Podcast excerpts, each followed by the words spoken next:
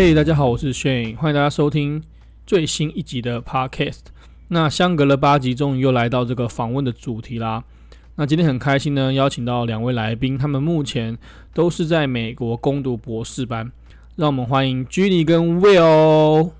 嗨，Hello，Hello，嗨，大家好。先请你们简单的自我介绍一下好了。呃，大家好，我是 Jenny，我是呃生的研究所的学妹，所以就是在台大医工所小太一届的学妹，然后刚好在同一个实验室。然后我在台湾呃就是念大学，所以是阳明医工系，然后台大医工所，然后现在来美国的 Harvard 念博士班。呃，Hello，大家好，我是 Will，然后呃我在台湾念完也是念完呃学士跟硕士，我都在阳明医工念。呃，念学士跟硕士这样，然后我后来有在外面呃工作个三年多，然后呃后来又在就回来继续念博士班。我现在在呃 UC Davis 念呃医工的博士。OK，那大家其实可以发现到，呃，他们两位啊都是在非常顶尖的学校去进行医学相关的博士的学位啦。那可能台湾之后未来的医工应该都要交到他们的手上了。那在进入这个生硬的学术主题之前呢，我们先来了解一下当初我们互相见面的第一印象好了。因为其实我跟 Ginny 是在研究所认识的嘛，然后她是小我一届的学妹。那我想请问一下，说当初一见到我，你的第一印象是什么？其实那时候就是一看到生的时候，我会觉得生有点难接近，看起来比较酷。这个这这个称赞，因为看起来比较酷，比较有对，比较有点个性的感觉，所以那时候就是呃，比较觉得生好像就是高冷型的，高冷的，高冷的帅哥。那是因为今天今天录音录音的关系，因为我记得在研究所的时候，你好像从来没有说我是帅哥过。现在说还来得及吗？现在应该还来得及啊，现在还来得及。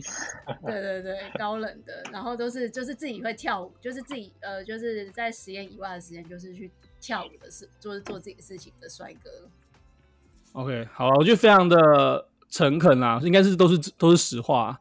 那其实我当初 刚看到那个君的时候，就觉得，因为我们其实我不知道我们老师是不是有故意挑过，因为我觉得好像每一届老师都很喜欢收女生居多，好像我们实验室蛮多女生的，每一届他都会收。一两个学妹还是什么的，我觉得我们老师还蛮有想法的。当初你进来的时候，觉得好像，呃，还蛮蛮感觉蛮一个蛮可爱的学妹啊。然后后来因为我们在实验室有其他的同学，他也是阳明的，然后他就说：“哎、欸，其实你什么很北蓝啊什么的。”然后他就，我在我在讲云茹啦。我知道，我知道。他就说，他就说：“哎、欸，这他其实有点。”公主病都是那个于洋把他带出来的，不是不好说，不好说了。对，不是也不是怎么不好说？没有，但是其实还好啊。后来样子感觉是还蛮大辣，是真的还蛮好相处的啦，算一个我觉得还不错，还蛮好交，蛮好当朋友的一个人。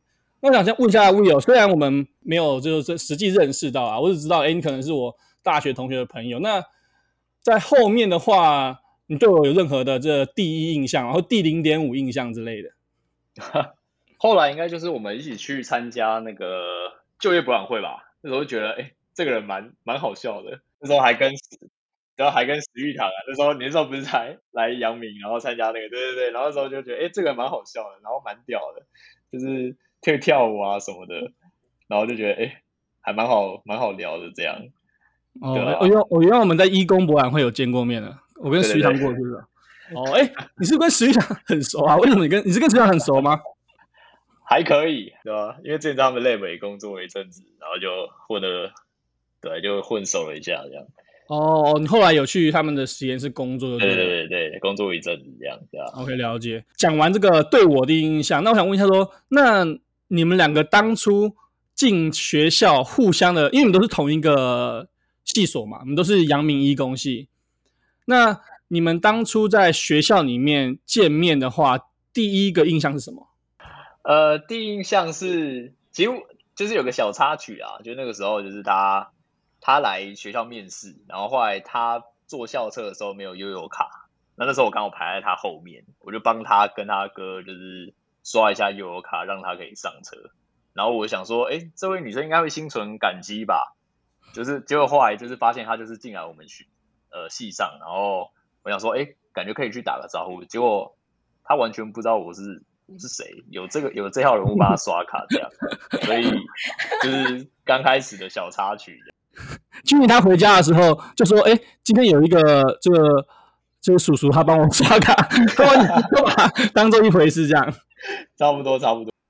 很不会认，我很不会认人的脸。然后那时候我就是排队的时候，我只感觉到后面有一个男生就是一直在跟一个女生聊天，然后那个男生好像很努力的在生话题，就是比较像宅男的样子。然后殊不知他又帮我们刷了悠悠卡，然后当时我就没有特别去注意到他是谁。然后长什么样子？然后后来他变成我的直属学长的时候，他跑来跟我讲这件事，但我哥还记得。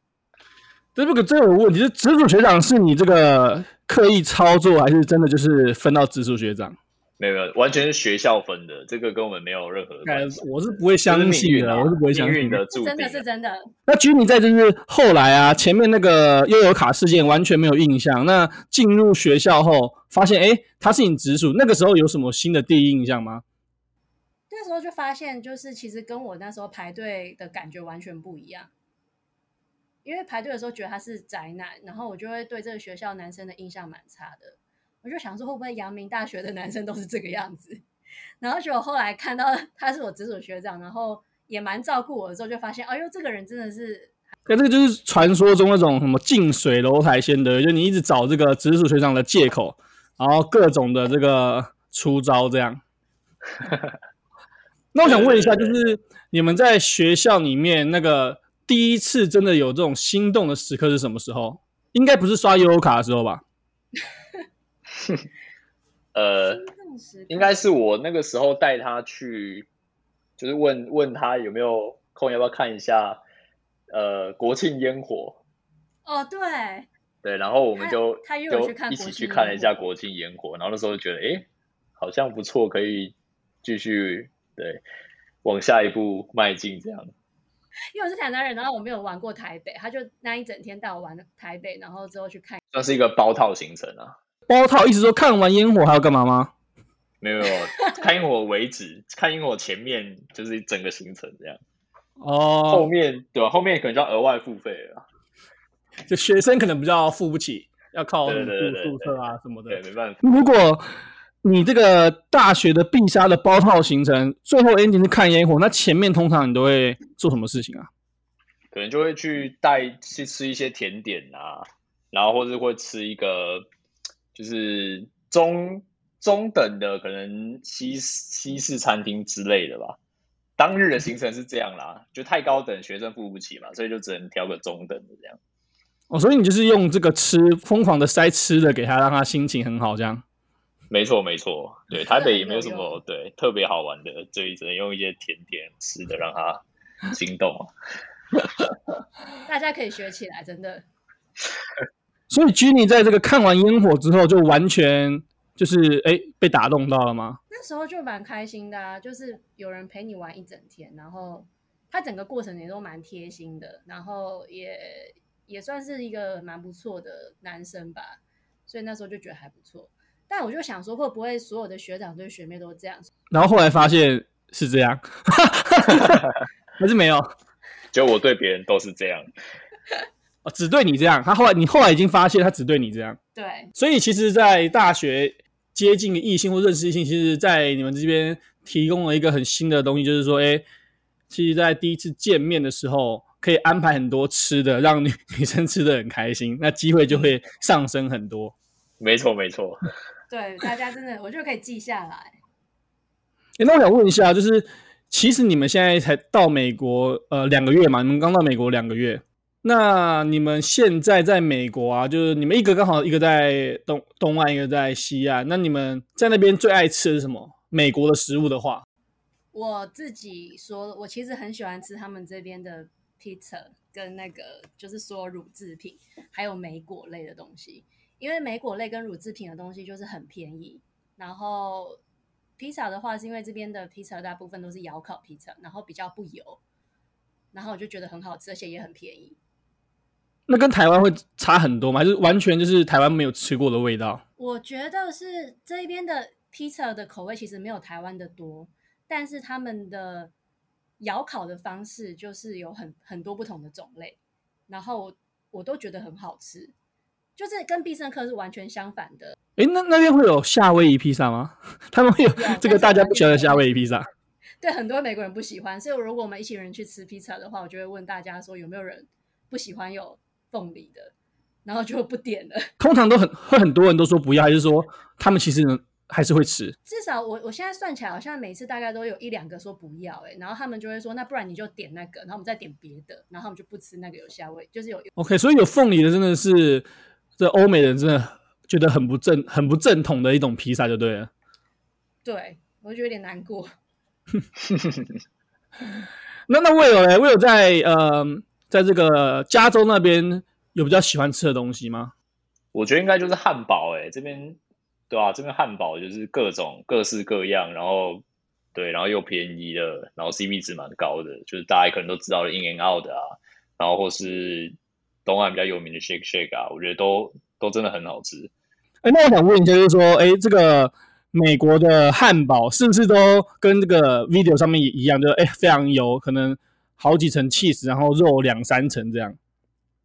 呃，我觉得六呃肉两三层真的是蛮常蛮常见的，可是不一定蛮油的。就其实他们那边的汉堡，呃，有油，然后不油，其实都有非常多种，所以就是看每一间店的特色，你可以自己选择选择汉堡，呃，你喜欢吃的汉堡这样。所以我觉得都都蛮新鲜的，然后然后我觉得品质都蛮不错的，然后价格其实跟台湾差不多。对对对，差不多什么？大概这个。八块九块美金吗？还是更高？差不多，差不多，差不多。英元澳大概就是八块九块这样，所以对，其实蛮 OK 的，跟台湾差不多，对吧？OK，了解。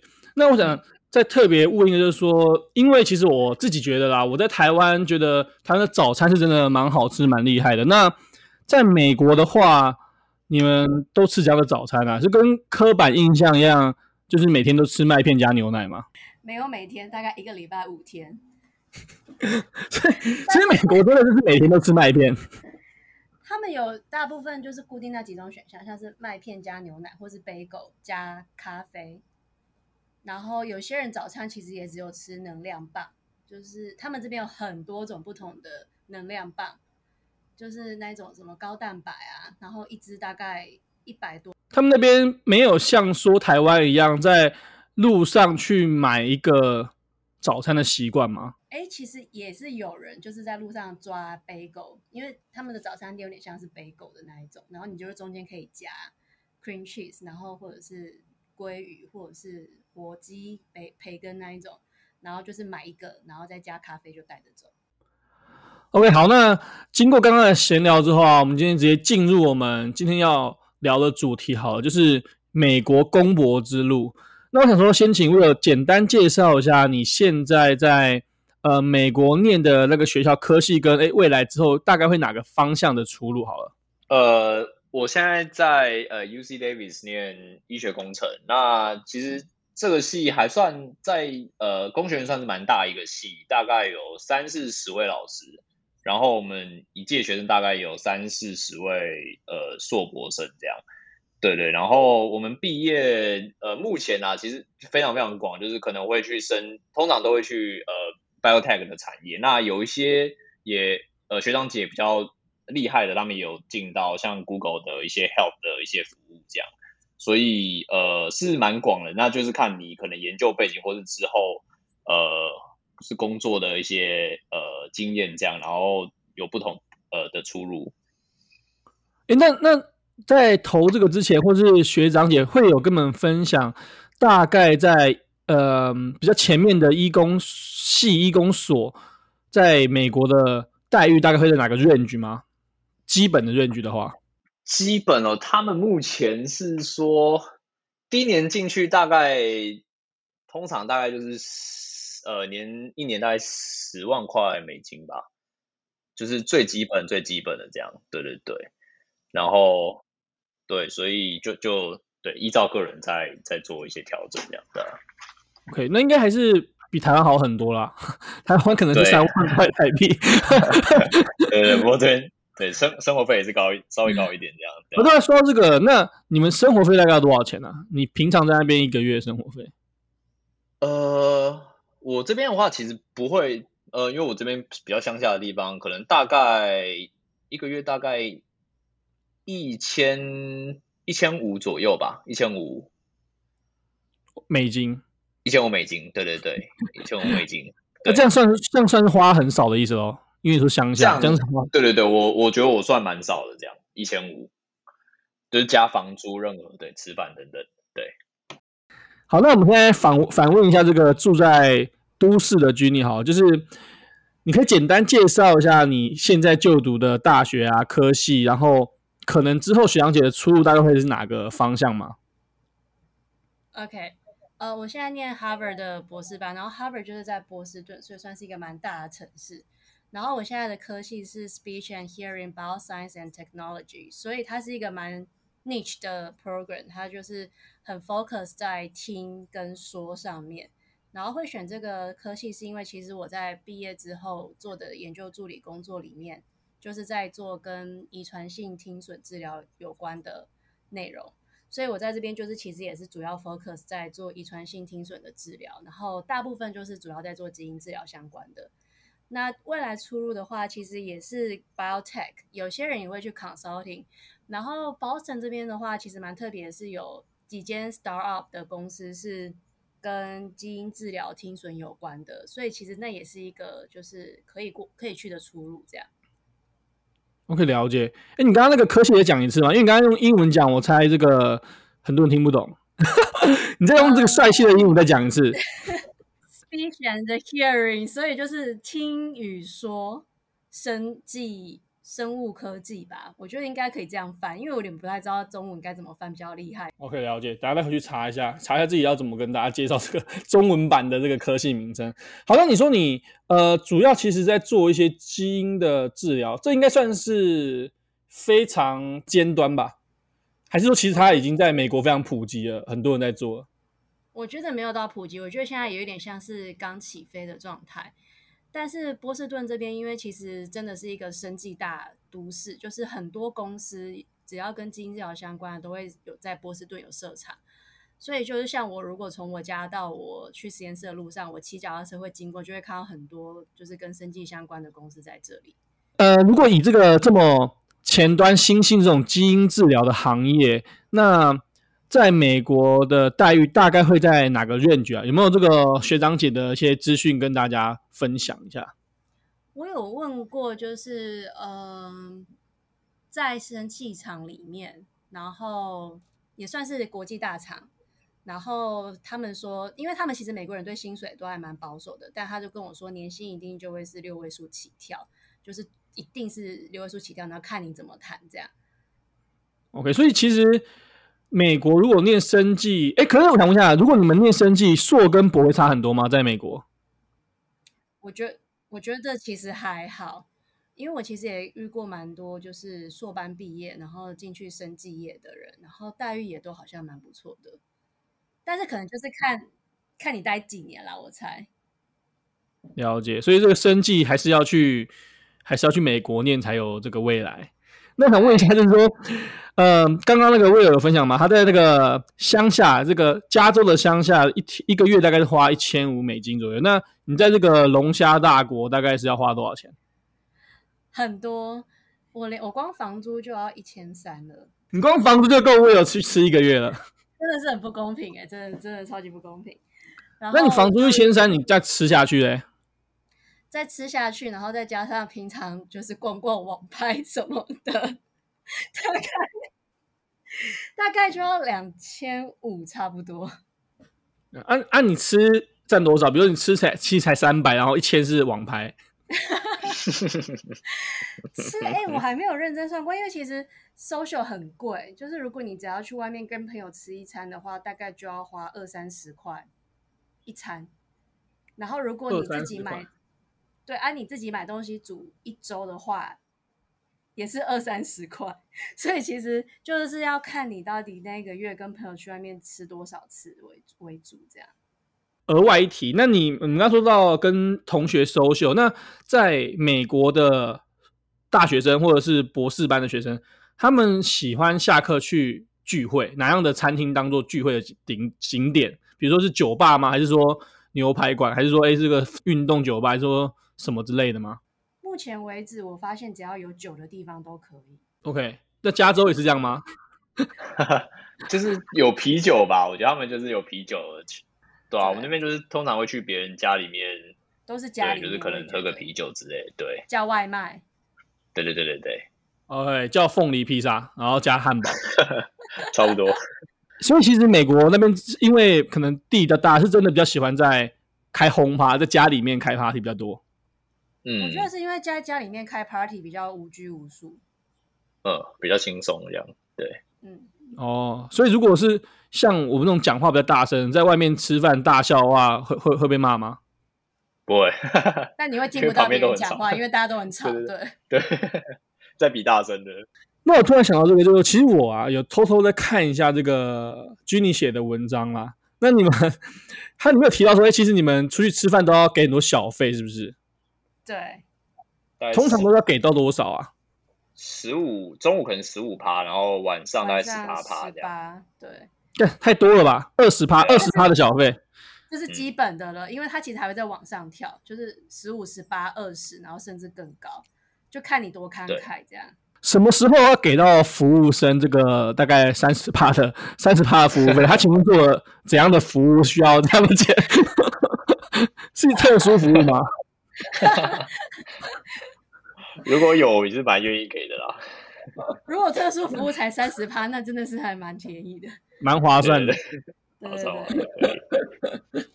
听众都大概了解一下，其实你们都是在义工的领域，然后哎，各自各自有这个简单介绍科系，哎，其实未来的出路都是比生计都比台湾还好很多啦。因为我自己之前也是在生计业，然后也有分享给大家，在台湾的义工出去真的是很痛苦啊。就是不管是环境啊、公司的选项或者是待遇，那我想说，你们在去年其实就已经录取了各自的学校。那在去年疫情下的生活，其实都没有到当地去就读，都是外面试训的参与课程跟考试啊什么之类的。九月到呃，你们两个月前到美国这段时间，你们是怎么样进行这一年的博士班课程的？我部分因为我的时差大概是十五个小时。所以我大概就是台湾的凌晨两点左右开始上课，上到早上大概七点。那就其实上课时间之外呢，我我通常会是先睡觉，然后再起来上课。那上完课起来就是呃上完课之后，后面就开始一直不断的做作业这样。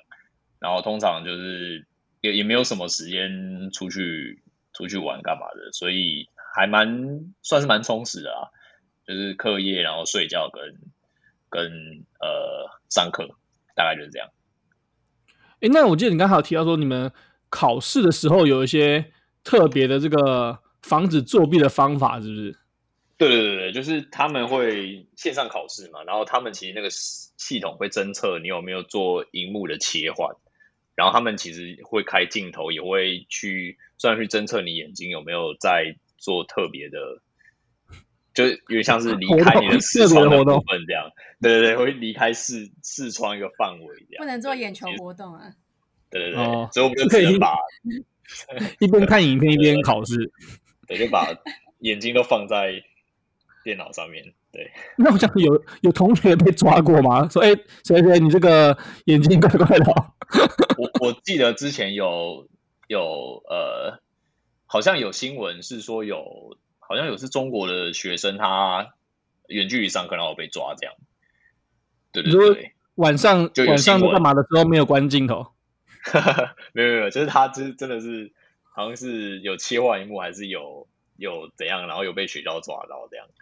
切换一幕？对对对对对，对啊，其实这个是很难说啦，不过对啊，学校政策就是这样。对，可以了解。那那请问哈佛也是这样吗？哈佛的这个。线上疫情下的生活是怎样？我们有几科考试是给你二十四小时的时间做题，然后当然就是二十四小时你要 open book 或者什么用电脑找资源都可以。但是那种考试最可怕，因为二十四小时他就会觉得你有很多的资源可以去回答，所以其实题目就会更难。然后另外一种考试的话，就是一样是不能够切换画面的。然后有三个老师，就是包括两个主讲老师跟助教，就会开着镜头，然后大家用 Zoom 的方式去去写写，就是做题这样。然后所以你只要一抬头，你看到那个画面，就会看到老师就是直直盯着镜头在看你。所以这是另外一个。所以大概，那你可以，如果你看到跟老师对到眼，你可以就是比如说对他微笑吗？跟老师对到眼。其实好像老师有时候会，比如说会看你是不是有什么因为他他就会开始拍麦克风，就问说有什么问题嘛。因为他他看到你的表现有点奇怪的时候，就以为你可能会对题目有什么问题，或者是有状况这样，会去上厕所什么的。所以这蛮有趣的。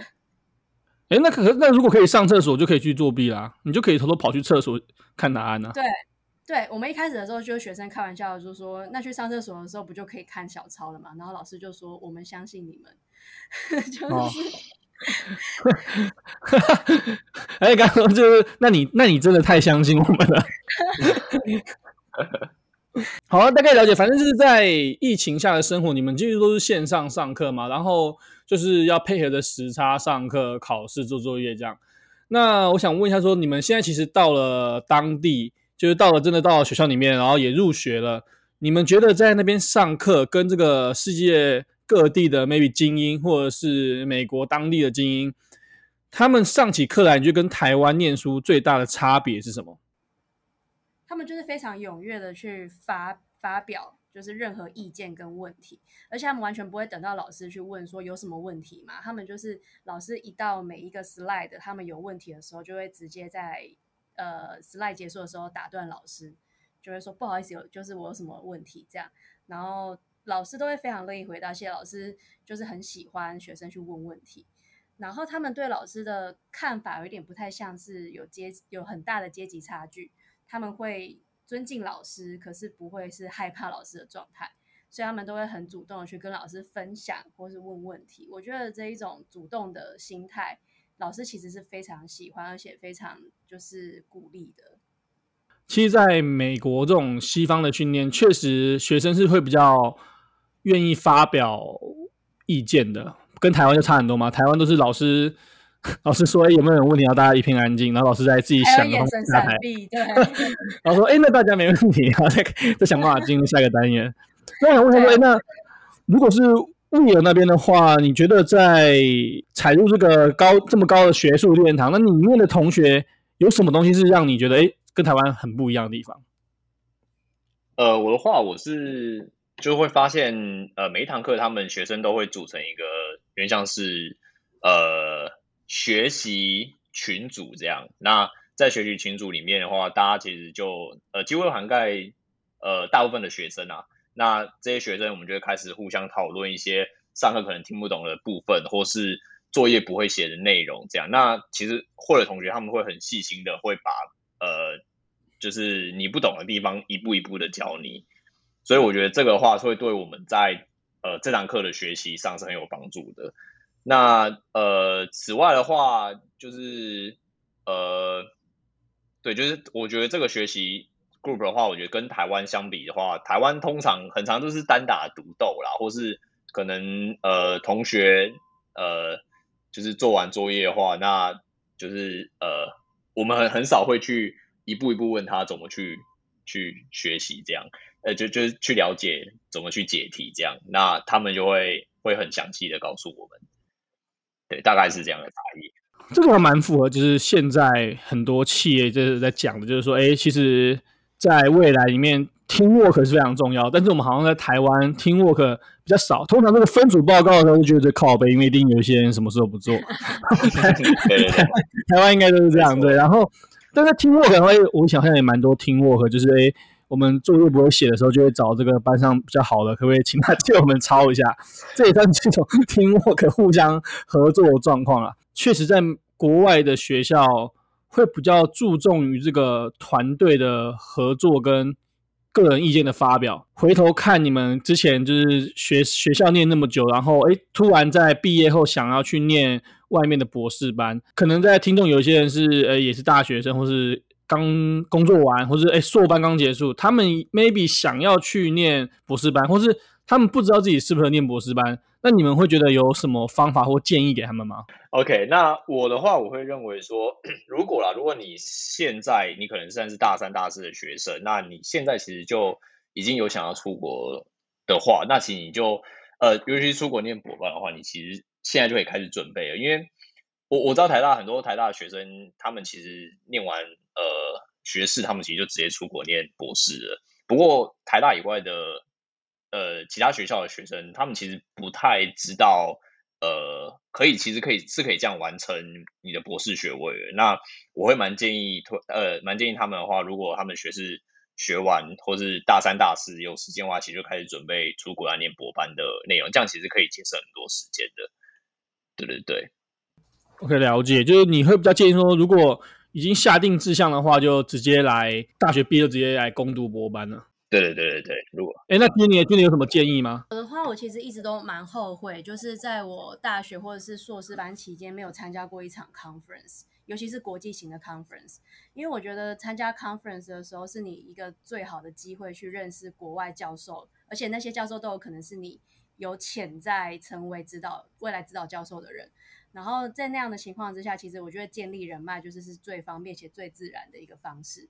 然后再来的话，就是你借由去参加 conference，然后有一些 poster 的的经验，你其实可以更能够检视自己是不是喜欢做研究这件事情的。就如果你已经会觉得说，哦，这件事情真的是很累啊，我不想要想象说未来五年还要再继续做这些事的话，其实你可能就不适合。但如果你其实很喜欢，而且喜欢那个成就感的话，我觉得算是蛮值得的一个收获。你比较建议就是，如果想要出国学弟妹，应该要多去参加一些学术相关的，然后可能不管是说认识那边的人，还是说去看看外面的世界，都还不错。哎，那你在你们在申请的时候，对于你们之前的研究的内容会占很大的比重吗？申请的过程中会，就是呃，你可能他们因为申请会会了解你之前的一些背景，所以。所以你的呃，你之前可能做过哪些哪些呃计划啊，或是之前可能发过什么样的 paper 啊等等的，他们其实都会纳入呃他想要收你这个学生的考量。所以呃，我觉得是蛮重要。不过其实你之后的话，呃，如果有有一些另外的想法，你可能想要做别的话，其实他们也是蛮嗯蛮可以接受你转向其他的一些呃。像是你可能之后想要做 coding 的部分，那他其实他们教授也很乐意去去呃收你来做一些 coding 的一些事情来做学习，对，所以其实是算是蛮蛮自由的啦，对。那君你觉得嘞？就是我在学术上面的成绩会非常重要吗？你觉得？你说 GPA 吗？对，或是或是研究的部分。我觉得相较之下，可能研究会比较重要，因为他们想要知道你的动机。就是如果你原本做了一些很不相干的研究，然后突然跳到了某一个专业领域的时候，他们就会想说你是不是只是乱枪打鸟来拿一个博士学位？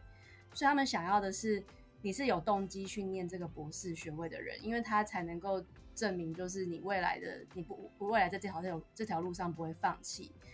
然后之后会对这个领域有贡献，这样，所以我觉得一开始的时候，你的履历里面如果有更多就是对于该某领域的就是贡献或者是一些成果的话，其实会加很多分。了解，那其实非常感谢这个威尔跟君宁今天上来节目，跟大家分享一些攻读博士班的心得跟准备的想法啦。那我们现在其实两地刚好是隔这个十二小时的时差。那我这边时间是台湾早上的十一点五几啊，所以他们那边就是晚上了。那、呃、希望之后还有机会再邀请两位来分享一些校园内有趣的事情。好，那今天就这样吧，拜拜。谢谢大家，拜拜。